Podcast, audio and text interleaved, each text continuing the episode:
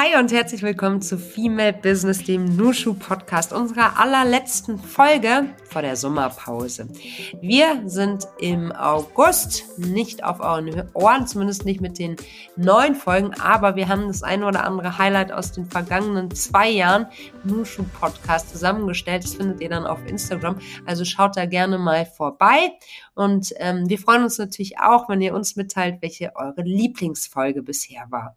So, aber jetzt lasst uns Tacheles reden und die Bühne freimachen für unsere heutige Gästin.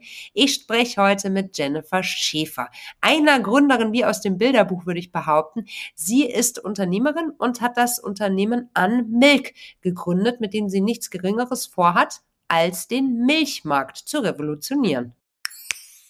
Und hier sind sie, unsere News aus dem Nushu-Versum. Am 26. Juli, da werden wir mittags zum Thema Personal Branding für dich und dein Business sprechen. Am Tag drauf abends, am Mittwoch, treffen wir uns in Düsseldorf und wandeln auf den Spuren berühmter Frauen.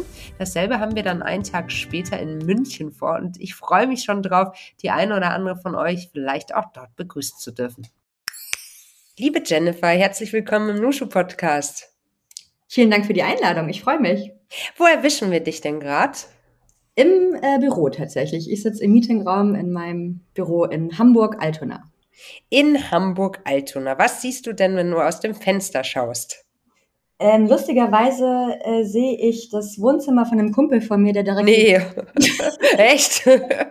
Der es ja lieben, dass du den ganzen Tag ins Wohnzimmer schauen kannst, oder?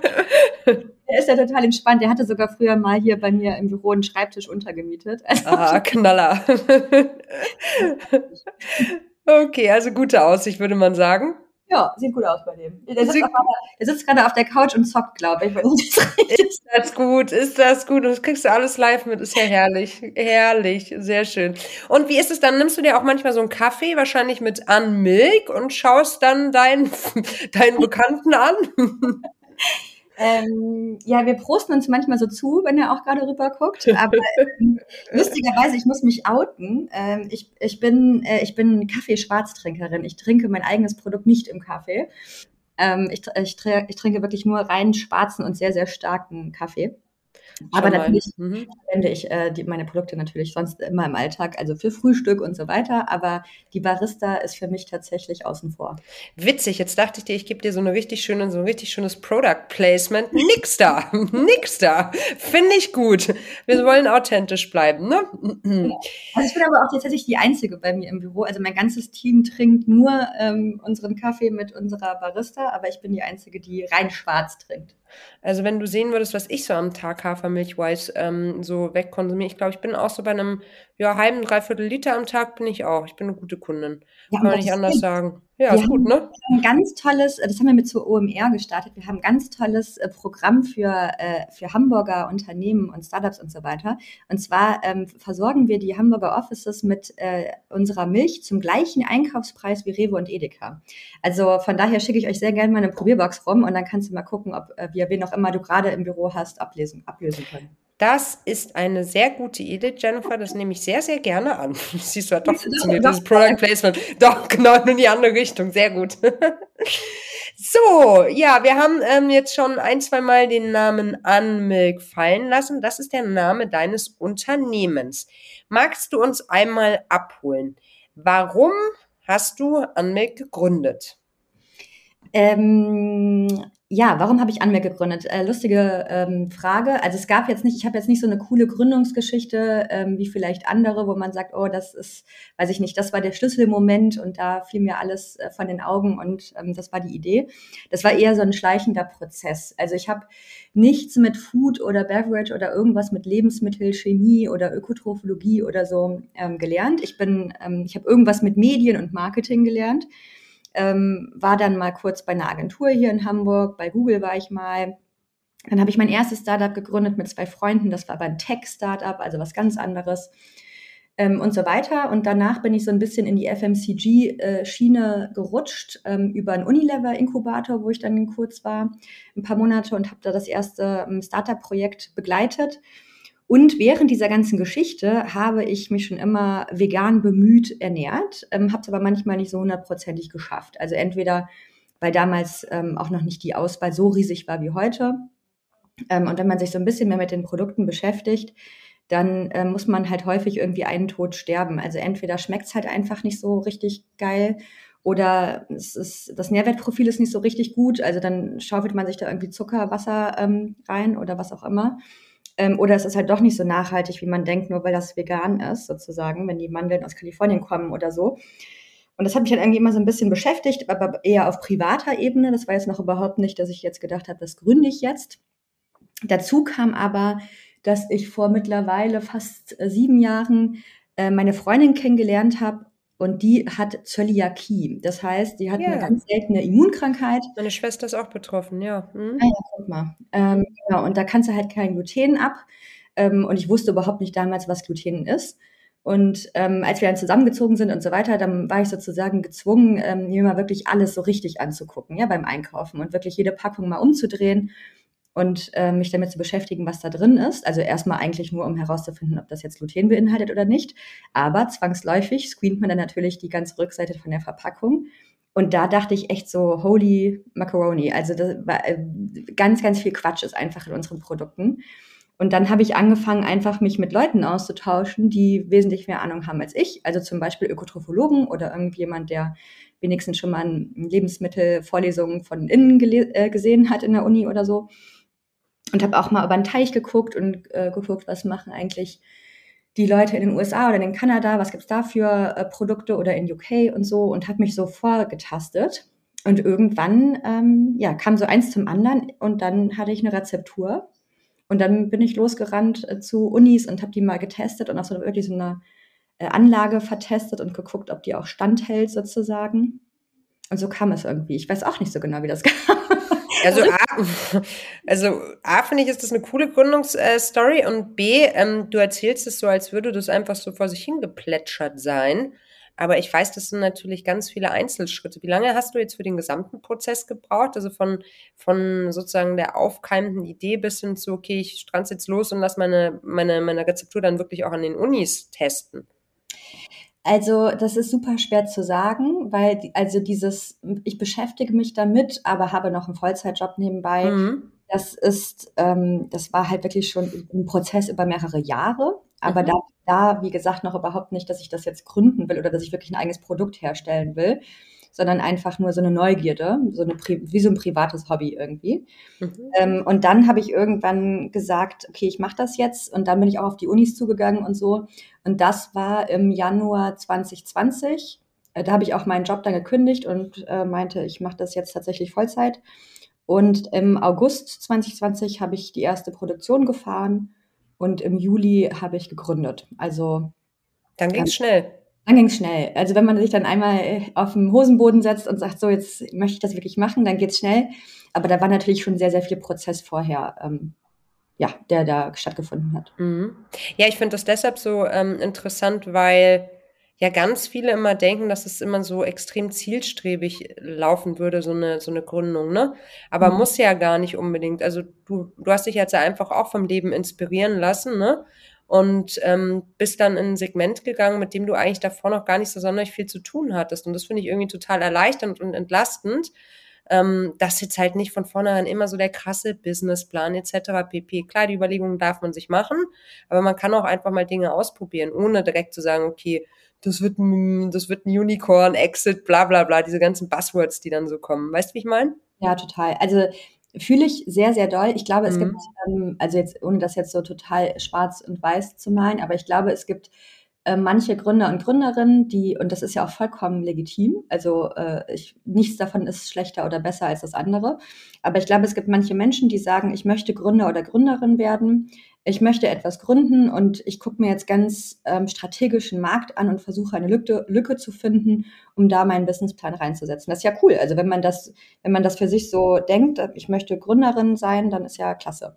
Ähm, so war ich aber noch nie. Ähm, also auch bei meinem ersten Startup, was ich gegründet habe, wollte ich auch nicht gründen. Das war einfach, ähm, ja, es führte eins zum anderen und dann ähm, ja, kam das irgendwie so mhm. Step by Step. Meine Eltern waren selbstständig. Die sind mhm. in Rente, aber meine Eltern waren, also meine Eltern hatten eine eigene Spedition, also sowas mhm. richtig Bodenständiges. Mhm. und die haben mir eigentlich immer, mir und meinem Bruder immer gesagt, boah, macht euch bloß nicht selbstständig, das war der Das sagen aber alle Eltern, egal ob sie angestellt sind oder selbstständig. Ne? Also alle, mach es nicht, egal was, aber mach das nicht. Das, das verstehe ich jetzt auch irgendwie, warum gesagt haben. Aber deshalb war irgendwie auch nie in meinem Kopf, ähm, boah, ich muss jetzt unbedingt gründen. Das ist mir irgendwie immer so, ähm, ja, das ist mir irgendwie immer so passiert, würde ich fast sagen. Ich mag das Gründen und ich gründe unglaublich gerne. Als ich mein erstes Startup verkauft hatte, dachte ich so, okay, ähm, ich versuche jetzt auch noch mal was ähm, also mit, mit vielleicht geregelteren Arbeitszeiten und so mhm. weiter. Und dachte, so Arbeitnehmerin wäre jetzt auch wieder ganz nett. Hat aber nicht lange gehalten. Also ich merke dann schon, dass ich richtig Bock habe, auch zu gründen. Ähm, aber das, Die Aufbruchstimmung vielleicht, oder? Ja, genau. Ich, ich, mhm. es ist einfach, ich glaube, ich, ich, ich steigere mich so richtig in Themen rein, weißt du? Mhm. Und wenn, mhm. wenn ich so ein Ding habe und das einfach so spannend finde, dass ich da irgendwie in der Küche stehe und mir Rezepturen zusammen äh, ähm, Klamüster und irgendwie bei zig Unis anrufe oder irgendwelche Leute auf LinkedIn anschreibe, die in Ökotrophologie ähm, Abschluss haben und so, da steigere ich mich dann so rein, dass irgendwie die, diese Gründung an sich ist dann so eine mhm. Kleinigkeit, die dann einfach so passiert. Aber eigentlich bin, habe ich schon längst gegründet, weiß es nur noch nicht, glaube ich. Mhm, mhm. Ja, ist spannend, ist wirklich ein total spannender Aspekt. Kannst du noch mal so ein bisschen was erzählen zu deinem Tech-Startup äh, Nummer eins, also das vorherige? Ja, das hieß äh, Daily Dress. Das war eine mhm ähm, eine App, die, also in, im Frontend war es sozusagen eine App, die, mit der du deinen Kleiderschrank synchronisieren konntest. Das heißt, wir haben, du konntest da verschiedene Möglichkeiten. Entweder hast du ähm, dich durch unseren Katalog gescrollt und konntest so sagen, so was ähnliches habe ich. Und wir hatten einen Katalog ähm, aus der Cloud, wo ganz viele ähm, Fashion-Produkte, also ähm, Textilien drin waren, wie zum Beispiel von About You oder Zalando oder so ähm, die, die, waren dann unsere Partner und da konnten wir ähm, das entweder so machen, dass du zum Beispiel gesagt hast, eine Blue Jeans hast du ausgewählt und dann haben wir dir ganz viele verschiedene Blue Jeans angezeigt und du hast die ausgewählt, die deiner am nächsten kommt. Oder auch mit einem äh, tatsächlich Picture Recognition Algorithmus, also du konntest ein Foto von deiner Hose schießen und wir haben dir äh, gezeigt, welche Hose da am ähnlichsten zu ist, damit du das synchronisieren kannst. Und dann haben wir ganz viele Daten ausgelesen, also zum Beispiel Wetterdaten, Anlassdaten, deinen persönlichen Geschmack. Das sah so ein bisschen aus wie Tinder. Da konntest du halt verschiedene ähm, Klamotten zusammenstellen. Das geht jetzt bei Tinder nicht. Kannst ja nicht deinen Traummann zusammenstellen, aber. Schade aber auch. Du bringst mich auf ganz neue Ideen, genau. Das wäre eigentlich auch ganz gerne. Mhm. Ähm, nee, aber es gab halt so ein Herz und ein Kreuz. Also konntest du sagen, mag ich oder mag ich nicht. Oder halt möchte ich kurz verändern, weil die Schuhe dazu nicht passen. Und so haben wir halt ganz, ganz viel gelernt. Erstens über Trends, ähm, ähm Cross-Selling-Möglichkeiten, ähm, also welche Klamotten passen unter welchen Umständen zusammen und ähm, was magst du eigentlich? Und die, das Ziel war es, dass wir das große Problem von Fast Fashion ähm, eliminieren, indem wir dir zeigen, wie du alte Klamotten neu kombinieren kannst oder vielleicht mit ganz wenigen, aber dafür gezielten Neukäufen deinen Kleiderschrank sozusagen wieder aufpimpen kannst und nicht deine ganzen Klamotten ständig wegwerfen musst und wieder alles neu kaufen musst. Das war so das Ziel von der App und wir hätten eben durch ähm, Produktplatzierungen, ähm, das war das Businessmodell, dass wir mhm. halt äh, die passendste Bluse aus About You und Zalando oder was auch immer dir angezeigt haben, ähm, und ähm, auch, dass wir die Daten anonymisiert für Marktforschungszwecke auswerten wollten. Also zum Beispiel, ähm, ja, was passt zusammen, was wird der nächste Trend nächstes mhm. Jahr weiter. Mhm. Genau, und das war, ähm, also das hat auch alles gut funktioniert. Wir hatten ähm, damals Stipendien bekommen, zwei Stück. Ähm, das war auch alles, also die App hat funktioniert, war auch alles cool. Stark, ja. Mhm. Ähm, wir haben einen sehr, sehr großen Fehler gemacht. Also wir haben sehr viele Fehler gemacht, aber. Ähm Dieser eine große, der interessiert mich besonders von den ganzen kleinen, meine Güte. Da kann man echt, da kann man sich die Taschen voll machen von den kleinen Fehlern, oder? Ist so, tatsächlich. ja. und, und, wir haben, also wir waren super Gründenohren. Ne? Ich war irgendwie Anfang 20. Mhm. Ähm, mein Mitgründer und meine Mitgründerin waren ein bisschen älter, aber auch nicht wesentlich. Ähm, und wir hatten alle gar keine Ahnung, was wir da überhaupt gerade machen, aber haben, hatten halt Bock drauf und, und ja, und hatten auch irgendwie, die Leute fanden uns cool, das war auch ein Thema, was viele Leute cool fanden. Meine Mitgründerin hat damals äh, in kognitive Neurowissenschaften promoviert und war sozusagen für die Logik und das Gehirn der App äh, zuständig. Das mhm. fanden natürlich Leute auch extrem spannend, dass eigentlich so eine Wissenschaftlerin dann eine Fashion-App macht und so. Und so hatten wir ähm, ganz viel ja, Support von ganz vielen Ecken. Und was uns ganz viele Leute gesagt haben, wo wir uns aber einfach die Finger in die Ohren gesteckt haben und la la la gesungen haben, mhm. war, dass diese App super ist, aber keine Standalone-App. Das hätten ja. wir Software as a Service Feature an zum Beispiel Zalando oder About You oder sowas verkaufen. Für deren KundInnen, oder? Ja, richtig. Ja, Habt ihr aber nicht gemacht. Ich weiß nicht wieso. Frag mich nicht wieso. Also Weil ihr so stolz wart aufs Produkt wahrscheinlich, oder? Wahrscheinlich. Irgendwie, wir waren so verliebt in die Idee, mm. dass wir eine eigene Brand und eine eigene App ähm, aufbauen und haben uns da wirklich, ich, also ich würde sagen, heute bin ich nicht mehr so beratungsresistent, aber mhm. damals war ich ja sehr beratungsresistent. Das haben uns ganz viele Leute gesagt und wir wollten irgendwie nicht drauf hören und haben, wollten unbedingt diese, diese App ja als Standalone-Lösung pushen. Und das muss ich dir nicht erzählen, wenn du eine Marketingbudget, oh Gott, oh Gott, ich ja, habe vorhin schon gedacht, ja. Mhm. Das ist halt, also da brauchst du halt einfach zig Millionen, um das groß zu bekommen. Und dieses Investment haben wir nicht bekommen, auch weil ähm, einer der Gründe, meine Mitgründerin ausgestiegen ist. Ähm, und das nicht mehr mitmachen wollte, was ja auch vollkommen fein ist. Und ähm, das war aber natürlich ein bisschen schwierig für das, für das, ähm, für das Geschäftsmodell, weil sie ja. halt sozusagen das Brain in unserem Team war. Und genau, und so ähm, führte das eben dazu, dass wir keine Anschlussfinanzierung bekommen haben. Und ähm, ja, die hätten wir eben ganz dringend gebraucht, um diese Standalone-Lösung voranzupushen. Ich glaube, äh, wenn man, wenn ich mir einen wenn ich eine Sache sozusagen rückwirkend anders machen würde, wäre es definitiv, dass wir das als B2B-Software-Startup äh, mhm. hätten aufbauen müssen.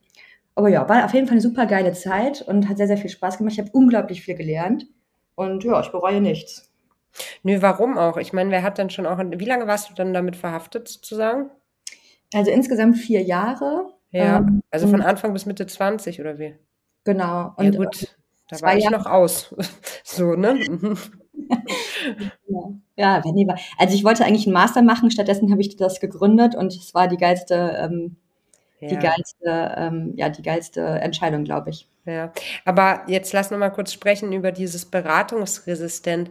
Also wenn ich mich jetzt so in Anfang, also in meine Person mit Anfang Mitte 20 zurückversetze, ich glaube, es ist irgendwie relativ logisch, dass ihr B2B SAS-Lösung wahrscheinlich einfach ähm, unsexy gefunden habt. Kann das sein? Weil man natürlich irgendwie schon so eine Consumer-Brand sein möchte, eine Love-Brand, ähm, so in die Richtung. Und natürlich auch weiß, dass der Purpose deines Unternehmens dann nicht mehr so gelebt wird, wie das, was du ja ursprünglich eigentlich damit erreichen wolltest, ne? Genau, und also ich, ja, gebe ich dir total mhm. recht. Ich glaube, ähm, das war auch so ein bisschen angeborene sozusagen Scheuklappen, weil mein Mitgründer zum Beispiel, ähm, der begnadetste UX- und UI-Designer, den es in meiner, in meiner Perspektive äh, auf dieser Welt gibt, der hat halt auch immer alles für ähm, Consumer-Devices ähm, gemacht. Ne? Also der hat immer Apps oder Webseiten oder sowas gebaut, halt die für EndkonsumentInnen ähm, gedacht waren und auch ich, die halt irgendwas mit Medien und Marketing äh, mhm. gelernt hat.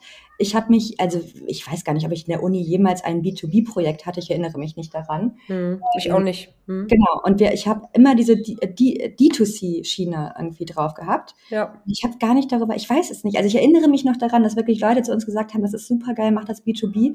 Und wir waren uns alle einig, so, nee, auf gar keinen Fall. Ich, also ja. wir haben da nicht mal richtig drüber nachgedacht. Das war gar keine, also in unserer Welt war das gar keine Option. Mhm.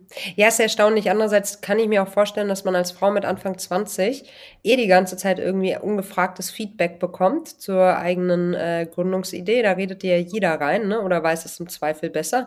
Also zumindest war es bei mir in vielen Situationen so. Ne? Und ich habe nicht ganz so jung gegründet, dass ich mir dann auch gut vorstellen kann, dass man irgendwann die Ohren auch einfach zumacht aus Selbstschutz und sagt, Fokus. Fokus, Fokus, Fokus. Wir lassen uns jetzt nicht verunsichern. Ja, ähm, ja, da hast du bestimmt auch recht. Und ich glaube, aber wobei, äh, wir hatten natürlich auch sehr, sehr viel mit äh, Vorurteilen zu kämpfen. Erstens mhm. ähm, das war auch, das war auch ein selbstgeschaufeltes Grab, muss ich auch äh, rückblickend ähm, sagen. Da hatte ich auch wirklich mit zu kämpfen eine Zeit lang wir haben das halt immer sehr humorvoll aufgezogen, das ganze Thema. Mhm. Ähm, das war, das ist, das ist wirklich ein, das war der Algorithmus war wirklich insane. Ne? Das war auch ein sehr, sehr komplexer ähm, Algorithmus. Also das klingt immer so lustig und alle Leute lachen drüber und wir haben damals eben auch Witze drüber gemacht. Mhm. Aber es ist tatsächlich so, wenn man also wenn man Leute ins MRT steckt, das hat jetzt auch nichts mit Frauen oder Männern zu tun, ist egal, wenn du irgendeinen Menschen ins MRT steckst, und diesen Menschen fragst, was ziehst du morgen an, dann ist, ist das sozusagen kognitiv ist das, da rastet alles aus, ja? Weil so kreativ, so viele Farben, alles, oder Formen, Farben, alles. Genau. Das mhm. ist halt, wenn, wenn, du jemanden fragst, was frühstückst du morgen, da gibt es mhm. nicht so viele Optionen. Entweder machst du dir ein Schnittchen oder ein Müsli, aber das ja. meistens das Gleiche. Ähm, das ist jetzt nicht so ein riesen sozusagen Entscheidungsraum. Mhm. Aber was ziehe ich morgen an? Das sind so, so viele Facetten, das ist unfassbar. Also ja. was für ein Wetter wird morgen? Wen treffe ich morgen? Wie fühle ich mich? Wie genau, habe ich meine Tage, genau. Wie möchte ich, genau, ja. wie möchte ich wirken? Was ist eigentlich mhm. gerade in der Wäsche? Was habe ich eigentlich in meinem Kleiderschrank? Oh Gott, ja, mhm. du hast völlig recht, ja. An und so. Und das ist einem nie so richtig bewusst, aber ich glaube, ich weiß es gerade nicht mehr, das hatten wir damals auch immer in unseren Präsentationen und so. Ich glaube, im Schnitt denkt eine Frau jeden Morgen zwölf Minuten oder 17 Minuten darüber nach, was sie anziehen soll. Du stehst halt nicht vor dem Kleiderschrank und guckst da zwölf Minuten rein und mhm. ähm, kraulst dir das Kinn und fragst dich sozusagen in der Denkerpose, was mache ich da jetzt? Du gehst frühstücken, duschen, Zähne putzen und so weiter und dabei läuft irgendwie immer sowas mit, hm, was ziehe ich denn gleich an? Und dass das, äh, also dieser Algorithmus, möchte ich damit sagen, war wirklich nicht gerade einfach und wir haben da richtig glaube ich, sehr, sehr gut was geschafft. Aber wir wurden halt oft belächelt als die beiden Gründerinnen und irgendwie noch der Typ, der daneben steht. Aber eigentlich hat er sozusagen, hat er niemanden interessiert. Das waren halt die beiden blonden Gründerinnen, die eine App für Frauen bauen, weil äh, die Frauen ähm, nicht wissen, was sie anziehen sollen. Mhm. Also das, äh, weißt du? Mhm. Und, mhm. Mm. und du meinst, die, also ihr habt, du würdest heute ernsthafter argumentieren oder ähm also mit meinem Wissen heute würde ich ernsthafter argumentieren. Mhm. Dass wir das ein bisschen humorvoll aufgezogen haben, ist, glaube ich, äh, einfach eine Marketingstrategie gewesen und auch entspricht uns so ein bisschen. Mhm. Ähm, aber ich, mir war einfach nicht klar, aber jetzt weiß ich es halt, dass das, ähm, ja, dass das auch, wie gesagt, ein selbstgeschaufeltes Grab ist, weil du, ähm, weil du dich selber, also weil du dieses Thema so runterspielst und mhm. so ein bisschen verdümmlicht fast schon ähm, mhm. darstellst. Und hätten wir gesagt, wir sind eine B2B-Softwarelösung, die ja, Software um Gottes Willen. Mhm. Frauen unter Mitte 20, oh Gott, ja. So, aber dann hätte man uns vielleicht, äh, weiß ich nicht, dann hätte man das vielleicht, äh, okay, man hätte uns wahrscheinlich nicht ernst genommen, aber man hat uns so oder so nicht ernst genommen damals. Aber ähm, dann wäre vielleicht diese Positionierung eine bessere oder eine andere gewesen. Mhm.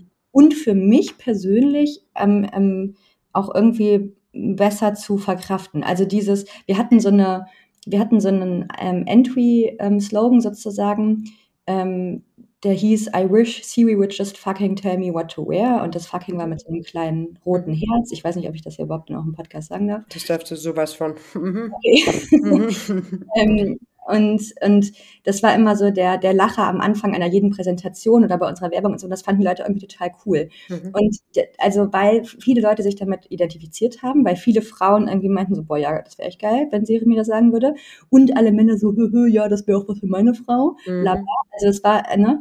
Aber dass wir damals, also dass wir damit auch mh, hm, gleichzeitig sozusagen Frauen fast schon despektierlich dargestellt haben, mhm war mir damals nicht klar und habe ich viel, viel später erst ähm, ähm, festgestellt. Also ich hatte irgendwann wirklich richtig Bauchschmerzen und habe die ganze Zeit gedacht, boah, was stimmt denn nicht? Also ich mag das Gründen so gerne, mhm. aber ich hatte eine richtige äh, Krise ähm, mhm. und ich habe mhm. überhaupt nicht verstanden, woran das liegt. Und irgendwann ist mir klar geworden, das liegt daran, dass ich mich jeden Tag auf die Bühne stelle und sage, Frauen brauchen eine App, um sich zu entscheiden, was sie anziehen müssen. Mhm. Und das sozusagen aus meiner feministischen Seele war, mhm. war so ein bisschen problematisch für mich. Mhm. Ja, krasse Erkenntnis. Ich meine, ist ja jetzt eh, wenn wir schon so drüber sprechen, ähm, also A-Feminismus ist natürlich auch einer Reise unterworfen. Ne? Also das ist irgendwie auch normal, glaube ich, dass man viele Dinge erst mit Abstand und manchmal dauert es halt auch ein paar Jährchen, ne, versteht in der Komplexität, oder? Aber du hattest schon damals das Störgefühl, aber konntest es noch nicht so richtig benennen. Genau, also ich hatte das ähm, nicht am Anfang. Am Anfang war ich einfach nur auf 120 und total aufgeregt und so. Ja. Und das war ja auch, man muss ja auch dazu sagen, das war von Anfang an unsere Ausrichtung. Unser Ziel war, dass wir wirklich Fast Fashion bekämpfen wollen, ja. Und natürlich wollten wir auch irgendwie Geld damit verdienen, aber ähm, wenn man sich ein bisschen damit beschäftigt, wie viele Klamotten weggeworfen werden und so weiter und so fort, dann ist das wirklich ein riesiges Problem. Ja. Und das wollten wir halt bekämpfen. Also sozusagen den, den Purpose, der dahinter stand, der war klar. Und da stehe ich heute immer noch total dahinter. Und dass ich überhaupt angefangen habe, sozusagen mich mit Gründung zu beschäftigen und dass wir das gegründet haben, auch mega. Also bin ich total stolz drauf, dass wir damals äh, so diesen Schritt gegangen sind. Ähm, aber die Art und Weise ähm, der Positionierung und der Kommunikation, auch wenn es total gezogen hat, wir waren damals boah, wirklich pro 7 Sat 1 in allen Radiosendungen, alle möglichen Magazine, Glamour und so weiter haben über uns berichtet. Die fanden uns so klasse und deshalb bestimmt auch wegen dieser Marketingpositionierung. Mhm. Aber irgendwann nach, ich glaube, zwei Jahren oder so hat es angefangen, dass ich mich und ich bin eigentlich habe ich, ich habe null Probleme, vor Leuten zu sprechen. Also ich stelle mich auch vor x tausend Leute und erzähle denen was. Äh, das macht mir sogar Spaß, also alles gut. Aber irgendwann habe ich immer so, mich danach immer so pff, schwierig gefühlt. Und ich habe das, die richtige Erkenntnis kam tatsächlich, lustigerweise, wenn Leute mich auf einer Party gefragt haben oder so, was machst denn du beruflich? Ach, zum Kurzpitch dann sozusagen, oder? Boah, ich habe mich so gewunden, das kannst du dir gar nicht vorstellen. Mhm. Also, ich wollte gar nicht sagen, was ich mache. Ich habe immer gesagt, ja, ich habe gegründet. Was denn? Ja, so ein Tech-Startup. Und dann wollte ich immer schon ähm, so unterbrechen. Und dann mussten die mich immer so richtig, ja, aber was macht denn diese App? Und so, ja, das ist so eine Fashion-App. Und also bis ich dann irgendwann mal gesagt habe, das ist eine Kleiderschrank-App und die sagt Frauen, was sie anziehen sollen, mhm. da musstest du mich wirklich schon zehnmal fragen. Mhm. Und dann hat irgendeine Freundin mal zu mir gesagt, boah, merkst du das eigentlich, dass dir das fast peinlich ist? Also warum bist du denn nicht stolz auf dich, ne? Und dann habe ich ähm, reflektiert und gemerkt, okay, ich bin stolz darauf, dass wir das gründen wollen. Ich bin stolz darauf, dass wir das, also dass wir das so weit gekommen sind und dass das alles so gut funktioniert und so. Aber auf diese Positionierung bin ich gar nicht stolz. Und damit habe ich ein Problem. Und was hast du dann gemacht, Jennifer? Ähm, das war, das war schon relativ am Ende sozusagen des Prozesses. Wir hatten, ähm, wie gesagt, länger versucht, Geld einzusammeln, hat nicht funktioniert. Und wir haben damals ähm, sehr eng auch mit Otto zusammengearbeitet von Anfang an. Die waren sau cool und haben uns wirklich eingeladen zum ersten Gespräch. Da hatten wir überhaupt nichts. Da hatten wir, glaube ich, einen mhm. einseitigen Businessplan oder so. Ähm, und ein Tochterunternehmen von Otto ähm, macht genau so eine Software B2B, also Picture Recognition und so eine Cloud-Lösung und so weiter, Analyse für Fashion, ähm, für Fashion-Unternehmen. Und mit denen waren wir auch schon mal sehr lange im Gespräch. Und die haben irgendwann uns ein Angebot gemacht, äh, Daily Dress zu kaufen. Und ähm, das war dann sozusagen an dem Punkt, wo erstens wir unsere Karten alle gespielt hatten und festgestellt haben, okay, ähm, das mit der Standalone-Lösung wird nichts mehr. Mhm. Also wir können einfach nicht mehr aus eigener Kraft wachsen. Mhm. Und auch, wo ich persönlich ähm, eben diese, diese kleine Krise hatte, ähm, mit der Positionierung. Und meine Mitgründerin war eh schon nicht mehr mit dabei. Mein Mitgründer war, glaube ich, nur aus Loyalität mir gegenüber noch mit dabei. Der hatte eigentlich mhm. auch schon länger damit abgeschlossen. Und dann, als ich dann gesagt habe, komm, dann verkaufen wir das, ähm, ja, dann war auch gut und es war auch alles vollkommen in Ordnung. Dann war ich noch ein Jahr als Geschäftsführerin angestellt bei dem Käufer und dann bin ich zu Unilever gegangen, in den Inkubator ein paar Monate und habe mir da so ein ähm, Projekt sozusagen mit, mit aufgebaut. Kannst du das nochmal so ein bisschen für diejenigen erklären, die nicht so genau wissen, was so ein Inkubator eigentlich macht? Ach so, klar. Ähm, also Unilever hat ähm, oder generell nicht nur Unilever, ähm, aber generell große Konzerne machen ganz gerne so Inkubatoren. Ähm, das ist ein, also ein Inkubator heißt sozusagen, ähm, man hilft einem Startup oder einer Projektidee auf die Sprünge und ist wie so eine Art Geburtshilfe. Also im konkreten Inkubator, äh, Unilever Inkubator im Kosmos hieß das, es wurde eine extra Firma gegründet, eine eigene GmbH, um eben ähm, andere Strukturen aufbauen zu wollen und andere Infrastruktur aufbauen zu wollen.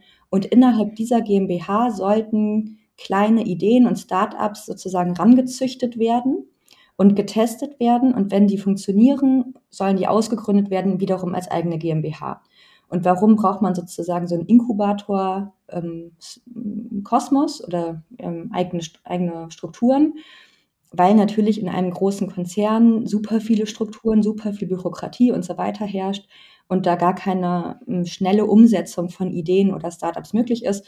Und deshalb baut man sozusagen ein eigenes Programm, wo man schnell hm, Geschwindigkeit auf die Straße bringen kann und verschiedene Ideen abtesten kann. Und das hat Unilever damals gemacht und da war ich bei dem ersten ähm, Projekt sozusagen mit dabei. Ich Als Expertin, also man hat dich sozusagen geheiert, ähm, damit du mit deiner Expertise als Gründerin in diese neuen Strukturen gehst, weil die fehl fehlen ja offensichtlich einem Konzern dann, oder? Hm, genau, also in dem konkreten Fall war das so, dass ähm, dass äh, dieses, diese Projektidee wurde innerhalb von Unilever geboren. Ähm, da waren dann, glaube ich, auch zwei oder drei ähm, Projektleiter drauf und dann wurde diese GmbH gegründet. Und ähm, der ähm, letzte und längste Projektleiter dieser Idee ist dann sozusagen in den Inkubator rübergerutscht und dann wollte aber ähm, Unilever beziehungsweise ähm, die, der Inkubator wollte dann eben, dass auch noch externe GründerInnen-Expertise mit dazukommt, weil, ähm, ja, weil dieser ähm, Gründer in Anführungsstrichen, der, der Projektleiter, ähm, ein Unilever-interner war, der auch nur Unilever kannte, der da, glaube ich, sein Studium und sein Traineeship und alles gemacht hat. Und die wollten halt frischen Wind und eine neue Perspektive mit reinbringen. Und da kam ich dann dazu. Super cool eigentlich, dass es diese Möglichkeit gibt. Ne? Also ich finde ja eh, da liegt ganz viel Power auch, ne? Ähm, wenn wir unser Wissen einfach noch viel, ja, viel generischer teilen würden über, über Konzern, Startup etc., PP-Grenzen hinweg. Und für dich ja auch dann irgendwie nochmal eine ganz andere Perspektive, oder? Ja, total. Also ich fand es auch mhm. super cool. Ich fand, die haben das, ähm, also vieles auch ganz richtig gemacht. Die haben das sehr ernst genommen. Ähm, für die war das ein sehr wichtiges Thema.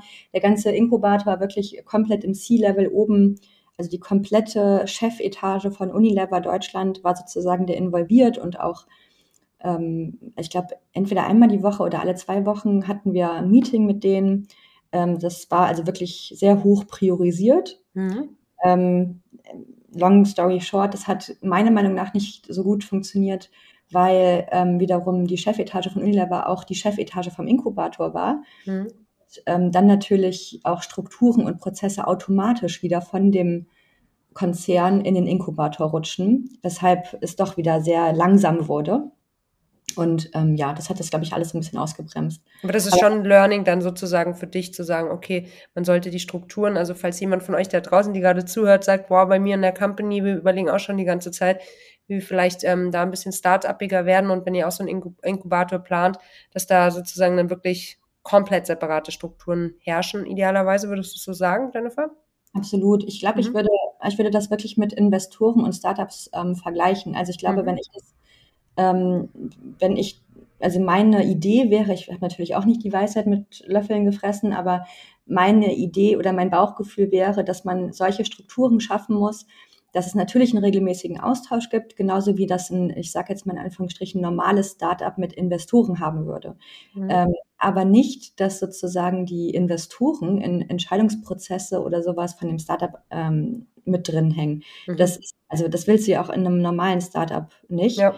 Ähm, du willst eigentlich, die idealen Investoren drängen sich nicht auf, sind immer da. Genau. genau. Ja, genau, dann da, aber sonst nicht, ja. Hm? Also wenn du nach ihnen fragst, dann, sind, genau. dann sollen sie da sein, aber ansonsten sollen die eigentlich nicht da sein. Mhm. Das, ich glaube, so ähnlich kann man das auch auf so ein ähm, Konstrukt übertragen. Mhm. Mhm. Ja, wahnsinnig spannend. Okay, dann hast du das gemacht. Und jetzt sind wir dann langsam bei Unmilk. Richtig? Ja, ja richtig. Aber jetzt nochmal ganz kurz, weil du vorhin sagtest, also erst hattest du eine Dienstleistung. Wie viele Userinnen hattet ihr eigentlich auf der App? Kannst du das, weißt du das noch? Boah. Boah. Weiß ich gar nicht mehr. Also, ich glaube, also wir hatten auf jeden Fall mal eine Party, als wir die 10.000 Downloads geknackt mm, hatten. Mm. Aber, das waren dann auch nicht, das war relativ am Anfang sogar noch. Mm. Also 10.000 Downloads waren sehr, sehr, sehr schnell erreicht. Mhm. Ähm, weil als wir die App gelauncht haben, war wirklich eine Woche später oder so, hatte eins live einen riesen ähm, Bericht über uns irgendwie gemacht. Und da ging das schon total durch die Decke. Ähm, ich weiß es wirklich nicht mehr, wie mhm. viele Nutzer wir hatten, mhm. Nutzerinnen. Mhm. Nee, ich bin jetzt gerade nur noch mal zurück zur App gegangen, weil äh, davor hattest du ja im Endeffekt eine Dienstleistung, jetzt ist es ein Produkt. War das immer dein Wunsch, irgendwann mal ähm, ein Produkt zu haben als Gründerin äh, oder als Unternehmerin, weg von der Dienstleistung? Mm, ich glaube, also lustigerweise, ich bin, ähm, ich merke, glaube ich, ganz viele Sachen erst im Nachhinein. Also mhm. Also ich, ich habe mich nie dahingesetzt und meinte, boah, ich brauche jetzt ein Produkt, ich will ein Produkt haben. Aber ich glaube, ich habe mich instinktiv schon da sehr hin orientiert und jetzt rückblickend äh, denke ich mir, es ist schon geil, ein Produkt zu haben. Also ähm, habe ich jetzt nie so ausgesprochen vorher mhm. oder mir bewusst gemacht. Aber ich glaube schon, dass das unterbewusst irgendwie schon äh, mein Wunsch war ähm, ja, es ist einfach was ganz anderes. Ich, äh, also ich finde es schon, es ist schon ziemlich cool, muss ich sagen, wenn so ähm, dein Produkt das erste Mal in deinen Händen ist und dann vor allen Dingen, das war halt richtig krass. Ich erinnere mich halt daran, wie, wie das erste Mal mein Produkt im Regal stand, mhm. bei, Rossmann. Und ich bin fast durchgedreht, ne? Also mhm. wirklich, das war so cool. Das war einfach ein sehr, sehr ähm, ja, cooles Gefühl. Ja, mit, ähm, du hast in einem Interview kürzlich gesagt, dass du mit Anmelk die Milchwelt auf den Kopf stellen willst. Ich glaube, du hast jetzt ungefähr zwei Jahre hinter dich gebracht, ne, nach der Gründung. Mhm. Ähm, du stehst jetzt schon im Regal bei namhaften Herstellerunternehmen, äh, nee, nee, nicht Hersteller, sondern Händlern. So, mhm. so muss man sagen. Würdest du sagen, dass es dir bisher gelungen ist, die Milchwelt auf den Kopf zu stellen? Ähm, also ich glaube, wir haben äh, sehr, sehr guten Fortschritt in den ersten zwei Jahren gemacht. Aber nein, wir haben, also wir haben noch nicht die Milchwelt auf den Kopf gestellt. Ähm, das ist ein riesengroßes, eine riesengroße Vision. Ne? Also mhm. ähm, für uns bedeutet dieses Milchwelt auf den Kopf stellen, bedeutet, dass wir das, was man heute als Milchalternative betitelt, soll halt eben der neue Standard werden. Also plant-based soll der neue Standard werden und Kuhmilch soll zur Alternative werden ähm, sodass wir sozusagen einmal den kompletten Status quo ähm, auf den Kopf gedreht haben. Und das ist auch eine Sache, die wir, äh, da bin ich natürlich jetzt nicht so arrogant, dass ich sage, das schaffen wir alleine und ähm, irgendwann haben wir das. Das ist ein Prozess, der, glaube ich, sowieso kommt. Und wir mit Unmilk wollen dazu beitragen, dass es schneller und besser wird und dass wirklich auch so der letzte Milchfan dann doch lieber sozusagen zu Unmilk greift. Ähm, aber das ist ein allgemeiner gesellschaftlicher Prozess, wozu wir beitragen wollen. Mhm. Das bringt mich gleich zu meiner nächsten Frage. Wie gehst du damit um, dass gefüllt eine Milchvariante nach der nächsten oft aus dem Boden poppt? Macht dir das schlaflose Nächte oder so, oder es klang gerade so ein bisschen eher so, als würde es dir Rückenwind geben? Ähm, also prinzipiell, ich glaube, da muss ich ein bisschen ausholen, prinzipiell Gerne. Ähm, also was machen wir hier? Wir haben, also unsere ersten Produkte waren die veganen Proteinshakes ready to go. Und warum? Also unsere Marke heißt Unmilk und nicht irgendwie Proteinmilk oder so. Ähm, aber für uns, ich, ich habe mir von Anfang an gesagt, okay, wir, wir möchten da Produkte schaffen und neue Produkte in den Markt bringen, wo der Status quo noch nicht gut genug ist. Also wenn ich mir eine Kategorie angucke und feststelle, also wenn das jetzt so weitergeht, dann wird es niemals, wird Plant-Based niemals der neue Standard, dann möchte ich da ansetzen und was Neues machen. Mhm. Und ähm, lustigerweise, es gab natürlich vor zwei Jahren auch schon zig ähm, Milchalternativen, aber es gab keinen einzigen veganen Proteinshake ready to go. Mhm ihr werdet euch alle wahrscheinlich daran erinnern, dass damals diese Proteinwelle ist einfach vollkommen in alle Supermärkte geschwappt. war. Also, ja. Mhm. Hype. Also es gab auf einmal also wirklich die absurdesten Produkte mit Proteinen, irgendwelche wirklich einfach nur Zucker, Süßigkeiten, wo auf einmal Protein draufgeschrieben wurde. Ähm, und naja, also auf jeden Fall gab es diesen riesen Hype und natürlich auch den riesen veganen Hype, der ja immer noch glücklicherweise irgendwie anhält. Ähm, und das Lustige ist, wenn man sich die beiden Zielgruppen anguckt ähm, und fragt, warum willst du Proteinprodukte zu dir nehmen oder warum möchtest du dich pflanzlicher ernähren, dann ist bei beiden die Antwort Nummer eins immer Gesundheit. Echt? Ich, ja, ich habe gehört, das Krass. ist irgendwie gesünder. Also Milchalternativen wird jetzt auch immer mehr das Tierwohl ähm, mhm. wichtiger.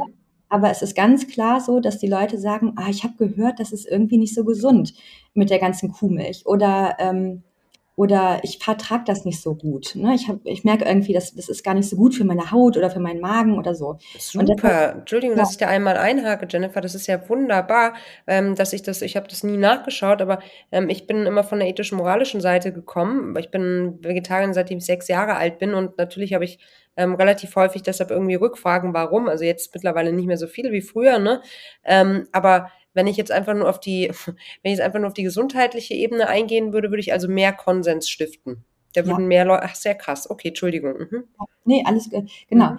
Und also witzig ist, ähm, gefühlt in meiner Bubble ist es auch so, dass die meisten äh, VeganerInnen oder ähm, vegan orientierten Menschen ähm, das auch eher aus ethisch-moralischen Gründen machen und einfach sagen, auch, also wegen des Tierwohls, dann kommt lange nichts, dann kommt Nachhaltigkeit und dann kommt wieder lange nichts und dann kommt ja irgendwie, ist es auch nicht so gesund. Mhm. Aber wenn man sich die ähm, statistischen Zahlen anguckt, dann ist es ganz klar so, dass, ähm, dass es wegen den gesundheitlichen Aspekten der Fall ist. Und genau, und deshalb war es halt irgendwie total absurd, dass es keinen einzigen veganen Proteinshake gab. Ja, also die Zielgruppe war einfach fast identisch. Also alle wollen Gesundheit ähm, und es gab keinen einzigen veganen Proteinshake. Und da haben wir dann ähm, also gut für uns, da konnten wir uns dann reinsetzen. Nach uns kamen so zwei, drei, die haben es auch versucht. Ähm, die sind, glaube ich, gar nicht mehr am Markt, soweit ich weiß. Also die auf jeden Fall haben sich nicht durchgesetzt. da darf man sich auch einmal kurz freuen. Ja. Längere Atem gehabt, genau. Das waren auch eher größere tatsächlich schon. Das waren keine Startups, das waren eher größere, die da auch versuchen reinzusetzen. Ähm, und also in der veganen Proteinshake-Kategorie, ähm, ähm, also wenn ich sage Proteinshake, dann meine ich halt wirklich ready to go. Es gibt natürlich vegane Proteinpulver, aber ich rede jetzt wirklich von den Shakes, die man halt so direkt trinkfertig sozusagen im, im Supermarkt findet. Da gibt's halt ganz viel Kuhmilch immer noch und es gibt uns eigentlich. Ähm, so, und jetzt kommt, um dann den Bogen zu schlagen zu deiner Frage, danach haben wir eben auch die 1 Liter für uns aufgemacht, also eigentlich die Kategorie, die man vermutet, wenn man an Milk hört.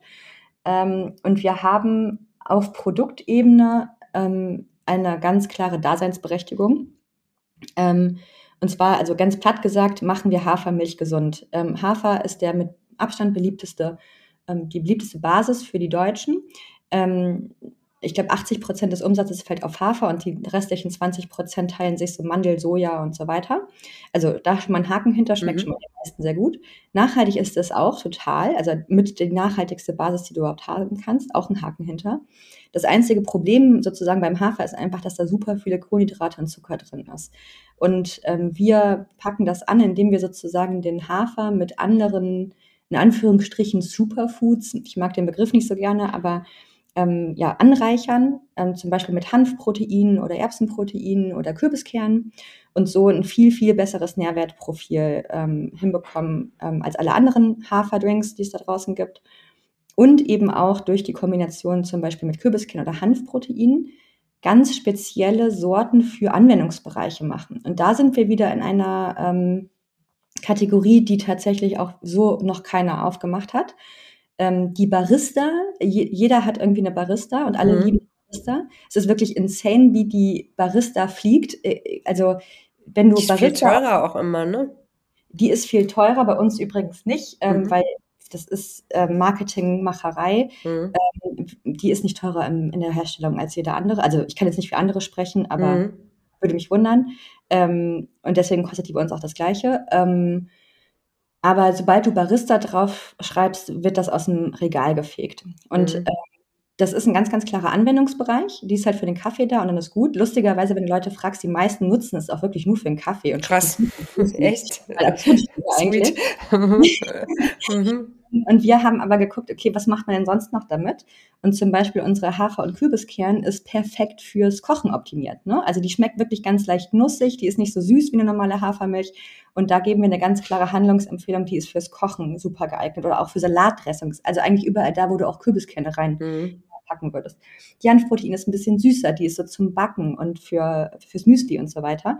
Naja, Lirum Larum, ähm, wir haben auf jeden Fall auf Produktebene sozusagen ganz klare USPs mhm. und auch mit unserer Positionierung ähm, haben wir, glaube ich, ein anderes Modell geschaffen oder bemühen uns da sehr ein anderes Modell zu schaffen. Und ähm, deshalb bin ich nicht, ich habe keine Angst äh, vor dem Wettbewerb. Es ist natürlich hochkompetitiv, da muss mhm. ich mir, also äh, das ist jetzt ähm, auch kein Geheimnis. Und dass jetzt nicht unbedingt die EinkäuferInnen äh, da draußen von den Handelsgesellschaften sagen, ja, wir haben genau auf ihren Anruf haben wir gewartet, weil wir hatten noch nie eine vegane Milchalternative auf dem Tisch. Ist auch klar. Mhm. Aber die Überzeugung ähm, klappt dann doch immer ganz gut. Ähm, also wir haben viele, viele Listungen schon bekommen und ähm, es gibt auch noch äh, viele Listungszusagen, die gerade ausstehen mhm. oder uns zugesagt wurden. Von daher ich glaube, wenn die EinkäuferInnen das schon verstehen, dann werden es die KonsumentInnen auch verstehen. Die Zahlen sprechen auch sehr für uns. Wir haben super gute Wiederkaufsraten und so weiter und so fort. Ähm, und ich glaube, und das ist das Wichtigste, der Kuchen wird ja jeden Tag größer. Das wollte ich genau, ja. Das ist nämlich genau der Punkt, auf den ich hinaus wollte. Mir hat nämlich irgendjemand mal was sehr Schlaues gesagt. Da ging es darum, ähm, auch so, äh, wie, wie beurteilt man das, wenn jetzt ähm, Unternehmen auf den Markt kommen, die vielleicht in, also im ähnlichen Bereich tätig sind wie du. Löst das eben den Stress aus oder nicht? Und die Person hat damals zu dir gesagt, Mai, entspann dich doch.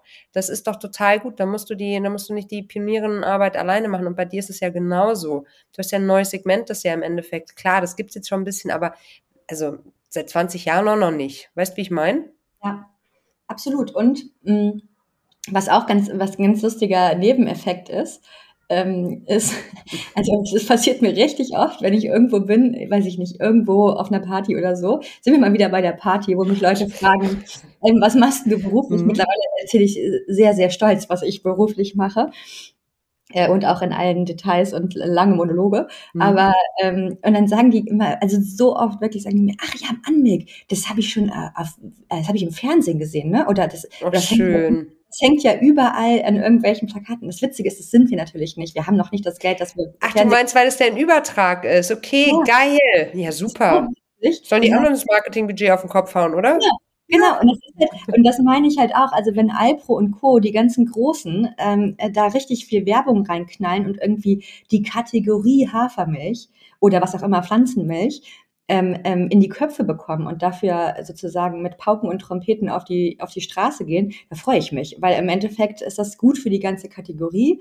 Und ich glaube, Angst muss man eigentlich nur haben, erstens, wenn die Kategorie an sich stagniert oder sogar zurückgeht, oder wenn du halt einfach wirklich kein gut, gutes Produkt hast, um sich da durchzusetzen. Aber wenn du ein gutes Produkt hast, ähm, was auch wirklich Leute überzeugt, dann ähm, glaube ich, kannst du in so einem wachsenden Segment auf jeden Fall überleben. Das glaube ich auch. Und gleichzeitig habt ihr ja gerade noch euren InvestorInnenpool erweitert, ne? Mhm. Ähm, wahrscheinlich, um genau das, äh, dieses Wachstum auch weiterhin zu sichern. Korrekt? Oder für die großen Plakatkampagnen dann doch? Also Marketing oder Personal? Wie, wie groß seid ihr denn jetzt überhaupt? Ähm, mit mir vier Vollzeit-MitarbeiterInnen und vier Werkstudentinnen. Mhm. Ist immer wieder verrückt, ne? Also ich kenne euch schon ähm, und ich glaube auch, dass ich euch kenne, weil halt Anmelk und weil du natürlich eine Nushu bist und ich deshalb schon ganz früh drauf geschaut habe. Ähm, aber also, äh, dass, dass, dass vier Menschen oder sagen wir mal, sagen wir sechs, so, ne? Mhm. Äh, Menschen so ein, so ein Produkt rocken, ich finde es immer wieder beeindruckend. Wirklich toll. Mhm. Ja. ja. ich war ja am Anfang eine One-Woman-Show. Mhm. Äh, ähm, und ich, also als Rossmann die erste richtig große ähm, Order gemacht hat, ähm, habe ich dann drei Werkstätten eingestellt. Ähm, aber die ersten, also die, die ersten Monate war ich weg mit alleine, das geht auch. Also theoretisch. Ja, klar geht das. Auf jeden Fall geht das. ist auch wichtig, finde ich. Also ich möchte diese Zeit rückblickend nicht missen, weil ich nur so einfach auch den Einblick in ganz unterschiedliche Bereiche bekommen habe und auch weiß, was dahinter steckt. Ne? Also auch wenn es heute Abteilungen sind, aber früher war es halt ich und ich. So, ne? war schön. Anders, ja. aber auch, war auch gut. Okay, krass. Und ähm, wenn du, also Investorinnen ähm, Geld aufgenommen, also was habt ihr vor, wo steht ihr in fünf Jahren? Was ist deine Vision? Ähm, also das Investorinnengeld haben wir ähm, aufgenommen, um definitiv weiter zu wachsen. Wir wollen auch äh, bald wieder ähm, neues Geld einsammeln. Es ist natürlich ein Produkt, was du oder eine Kategorie, ähm, wo du extrem erstens Marketing, aber vor allen Dingen auch ähm, Vertrieb reinstecken musst. Das ist den meisten Leuten nicht so klar. Also mir war es ehrlich gesagt auch nicht klar vorher. Ähm, aber um in Supermärkte zu kommen, äh, musst du wirklich in jeden einzelnen Supermarkt mhm. immer reinfahren. Bei Edeka und so, ne? Weil die, weil die Genossenschaft sind, ne? Genau, Edeka ja. und Rewe, da kann jeder. Rewe auch. Mhm. Kaufmann und jeder, jede Kauffrau kann alleine und eigenständig entscheiden, ob sie jetzt Anmilk im Regal haben möchte oder nicht. Das heißt, du musst überall hin. Äh, es gibt sehr, sehr viele Rewe und Edeka in Deutschland. Das heißt, du brauchst einen sehr, sehr großen Vertriebsdruck.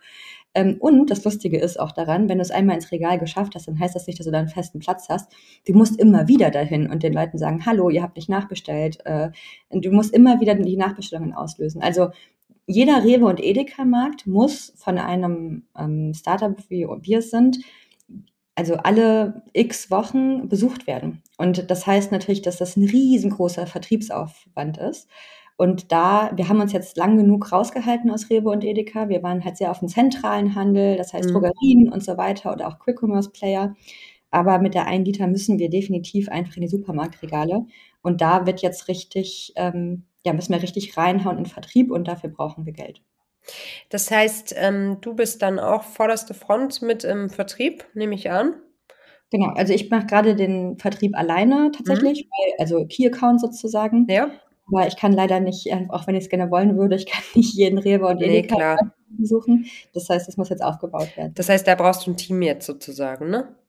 Genau, es ist immer so ein bisschen die Krux, wenn man sich irgendwie mit zehn äh, GründerInnen aus der Foodbranche mm. unterhält. Also die Frage, Agentur versus mhm. eigenes Team. und ich habe, also, also wirtschaftlich ist es natürlich eine Katastrophe, ein eigenes Team aufzubauen mhm. in ganz Deutschland. Ähm, aber ich habe das jetzt äh, mehrfach versucht mit Agenturen und das ist leider Gottes. Was ähm, anderes. Ja. Funktioniert nicht. Du hm. musst, glaube ich, einfach, es ist einfach, wenn, wenn irgendjemand hier aus meinem kleinen, aber feinen Team mit Feuer in den Augen zu einem Händler oder einer Händlerin geht und denen zwei Sätze über Anmelk sagt, dann ist das sowas anderes, als wenn da ein Agenturvertreter in äh, reinschneidet mit irgendwie 30 Produkten im Koffer und sagt auch so, äh, wollen Sie eigentlich eine Müllermilch kaufen? Nee, dann wie wäre es mit einer Anmelk? Weißt du, was ich hm. meine? Ja, voll. Klar, klar, klar.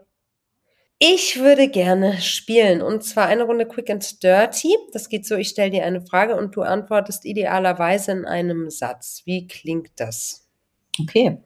Okay. Äh, was war der Moment, der für dich dein bislang größtes Erfolgserlebnis war? Puh, ähm, also ganz spontan fällt mir ein, dass Katjes bei uns investiert hat. Ähm, wir haben auch andere Investoren, aber ähm, Katjes ist natürlich erstmal auch so, eine Na so ein Name und irgendwie man kennt das auch als Produkt sozusagen da draußen. Und das war schon ein richtiger Ritterschlag, dass die bei uns eingestiegen sind. Da war ich sehr, sehr stolz auf uns. Was liest du gerade? Ich lese schon wieder eine kurze Geschichte der Menschheit, weil ich das Buch ganz toll finde und weil das so viele ähm, äh, interessante ähm, ja, Punkte hat, dass ich das äh, gar nicht alles verarbeiten konnte beim ersten Mal lesen. Also lese ich es jetzt gerade nochmal. Und ich lese parallel ähm, das Buch von Fritz Kohler. Ich habe gerade vergessen, wie das heißt, aber ich glaube, äh, gegen Goliath oder so heißt das. Ähm, das ist von dem Gründer von Fritz Kohler geschrieben und ist auch ganz spannend. Was ist dein persönlicher Kraftort? Ähm, Heiligenhafen da fahre ich ganz gerne mit meiner Freundin hin. Da haben wir mal vor vielen Jahren eine äh, Frau kennengelernt, die eigentlich unsere mindestens Mutter, wenn nicht sogar Oma sein könnte. Und mit der irgendwie so eine ganz witzige Freundschaft äh, aufgebaut. Und die wohnt da und die besuchen wir regelmäßig. Und das ist direkt am Meer. Und Toll. Das ist ganz schön. Die sagt immer, äh, wir sind die Töchter, die sie nie hatten, äh, die sie nie hatte und so. Und das ist ganz großartig. Da bin ich sehr, sehr gerne. Was war die größte Herausforderung in deiner Karriere in den letzten zwei Jahren? Ha, das ist genau die Gründungszeit. Ha. uh, mm, also ganz am Anfang hatte ich ähm, extrem Respekt und ja, da haben mir auch echt die Knie geschlottert, muss ich sagen, vor der Personalverantwortung, auch mhm. wenn es nur in Anführungsstrichen ähm, jetzt dieses kleine Team ist. Aber ich hatte tatsächlich das nie so richtig gelernt. Also ähm, ich habe immer relativ, also meine, ähm, als Arbeitnehmerin habe ich immer relativ autark, äh, zwar in einem Team, aber ich hatte keine Führungsverantwortung oder so gearbeitet. Bei meinem ersten Startup gab es das auch nicht. Da waren wir die drei GründerInnen und das war's. Und ich hatte das halt noch nie, ich habe es nie gelernt. Und ähm, aus sowohl positiver, aber vor allen Dingen auch schlechter ähm, Erfahrung als damals junge Studentin oder Praktikantin oder Berufseinsteigerin, wie man schlecht geführt wird, ähm, das war halt wirklich so, fand ich schlimm und, ähm, also was heißt schlimm, aber ich fand es halt sehr, sehr wichtig, dass junge Menschen gefordert und gefördert werden. Und da hatte ich äh, einen heiden Respekt davor, weil ich gleichzeitig halt auch noch irgendwie das ganze operative Business schmeißen und so weiter. Und ähm, ja, das war auf jeden Fall eine Riesenherausforderung. Da habe ich mir sogar Coaching vorher geholt, wobei ich da sonst eigentlich immer sehr aufs Geld gucke. Mhm. Und so. ähm, aber da habe ich mich vorher coachen lassen und ähm, ja, ich hoffe, dass ich es, ich glaube doch, dass ich das ganz gut hinbekomme. Aber da hatte ich auf jeden Fall richtig Schiss vor, muss ich sagen. Mhm. Mhm. Wer hat dich in deiner Karriere bisher am meisten unterstützt? Äh, boah, schwierig. Ähm, ich hatte leider nie ähm, so einen Mentor oder Mentorin, was ich sehr schade finde. Also ich habe so rückblickend hatte ich mal als Praktikantin ähm, eine Mentorin, das wusste sie aber damals nicht und ich wusste es auch nicht, dass es meine Mentorin war, aber so rückblickend würde ich sie dazu nennen. Das war eine feste Freelancerin in der Agentur, in der ich war. Mhm. Die war ähm, sehr ehrlich, sehr, hat sich sehr viel Zeit genommen und was eigentlich in Agenturen mir nicht so ist, immer zack, zack, schnell, schnell und irgendwie wird einem nichts erklärt, sondern der äh, Tisch voller Arbeit vollgepackt. Die hat mich aber sehr abgeholt und mir ganz, ganz viel erklärt und so und äh, da habe ich sehr, sehr viel gelernt. Ähm, ich glaube, ich also ich glaube, es gibt nicht so die eine Person, muss ich sagen, aber ich gucke immer ganz viel in alle möglichen Richtungen. Und wenn ich das Gefühl habe, ich weiß das nicht oder ich habe einfach keine Antwort auf die Fragen, dann gucke ich immer ganz gezielt zu ExpertInnen und versuche mir da den Ratschlag zu holen, den ich brauche. Was war dein größtes Learning in den letzten sechs Monaten? Oh, auch, auch schwierige Frage. Ähm, ich glaube, Geduld zahlt sich aus, würde ich mal sagen. Wir mhm. haben ähm, durch die aktuelle Situation sehr, also verlangsamt sich einfach ganz, ganz viel und muss Du meinst Rohstoffe und so? Ja, Rohstoffe auch, aber auch Listungsgespräche. Wir hatten mhm. ganz, ganz viele Listungen zugesagt für den Veganuary dieses Jahr, mhm. die teilweise immer noch nicht umgesetzt sind oder gerade mal in die mhm. Umsetzung gehen, weil natürlich auch alle was anderes zu tun ja. hatten in den ganzen Krisen. Ja. Das auszuhalten, ja, ich verstehe dich. ich bin so ungeduldig, ich bin ja. so ein krass ungeduldiger Mensch, das war echt schwierig. Voll. Wenn du eine Sache auf der Welt sofort ändern könntest, welche wäre das? Ukraine. Ja. Wie ist deine Definition von Feminismus und bist du Feministin? Ich komme mit den ganz großen Fragen zum Schluss. ähm, ja, ich bin definitiv Feministin und ähm, meine Definition von Feminismus ist, dass Frauen einfach exakt äh, gleichgestellt sind ähm, und genau die gleichen Rechte und Pflichten und so weiter haben. Ähm, und deswegen, also ich glaube, Feminismus ist sehr negativ konnotiert bei manchen Menschen, was bedeutet, ich glaube, dass viele denken, das heißt, dass Frauen besser sind oder mehr Rechte haben als Männer. Das, darum geht es natürlich überhaupt nicht, sondern einfach genau gleich, also alle sind gleich. Und ähm, deshalb, also wenn sich irgendjemand unter meiner Definition nicht als Feministin outen würde, dann finde ich das ganz schön schräg. Vielen Dank, liebe Jennifer, dass du heute da warst. Ich würde sagen, ihr da draußen alle mal in euren Supermarkt und vielleicht könnt ihr ja für Jennifer ein bisschen den Vertrieb mit übernehmen. Ich habe nämlich das eine oder andere Mal schon bei meinem Edekaner angefragt, ähm, ob es dann die Möglichkeit gibt, ein Produkt, das es nicht im Portfolio gab, äh, zu bestellen und das war dann dann immer möglich. Vielleicht wäre das auch nochmal so ein bisschen Crowdworking im ja, Vertrieb. Das, das funktioniert tatsächlich. Ich weiß. Das ist wirklich lustig. Also wenn man einfach hingeht und sagt, warum habt ihr das nicht, dann äh, rufen die bei uns an und sagen, liefert das. Das ist wirklich, das ist Ich weiß. Auch mit Bio-Sortiment zum Beispiel. Mein, mein Edeka hatte nie Bio, ähm, also die haben einfach keinerlei Bio-Sachen gehabt. Bis dann irgendwie, bis ich jedes Mal nachgefragt habe, wäre das auch noch möglich, wäre das noch möglich in dem Segment so. Und das haben die dann immer alles organisiert. Und wenn es dann erstmal da steht, dann kaufen es auch alle. Wenn es dann nicht steht, dann kauft es keiner, ne? Genau, Nachfrage äh, bestimmt das Angebot, so ist es halt. So ist es. Viel, ähm, ja, viel, viel Erfolg weiterhin, Jennifer. Ich bin äh, sehr sicher, dass du den haben wirst und schön, dass du bei uns warst. Vielen Dank, hat sehr viel Spaß gemacht. Danke für die Einladung und ähm, ja, danke. Ich danke dir fürs Zuhören. Ich finde, das war ein ganz äh, schönes Gespräch mit Jennifer. Und falls du Lust hast, dann unterstütze doch sie, ein female-founded äh, Unternehmen und frag doch einfach mal bei Edeka nach. Äh, schad ja nix. Und mich unterstützt du und mein Team natürlich auch, wenn du uns eine 5-Sterne-Bewertung dalässt. Das gibt uns mehr Sichtbarkeit für unsere Themen. Und wenn du uns äh, richtig glücklich machen möchtest, dann schreibst du uns auch noch eine Bewertung. Dann kriegen wir so direktes Feedback. Ansonsten erreichst du uns natürlich wie immer äh, unter podcast.teamnushu.de.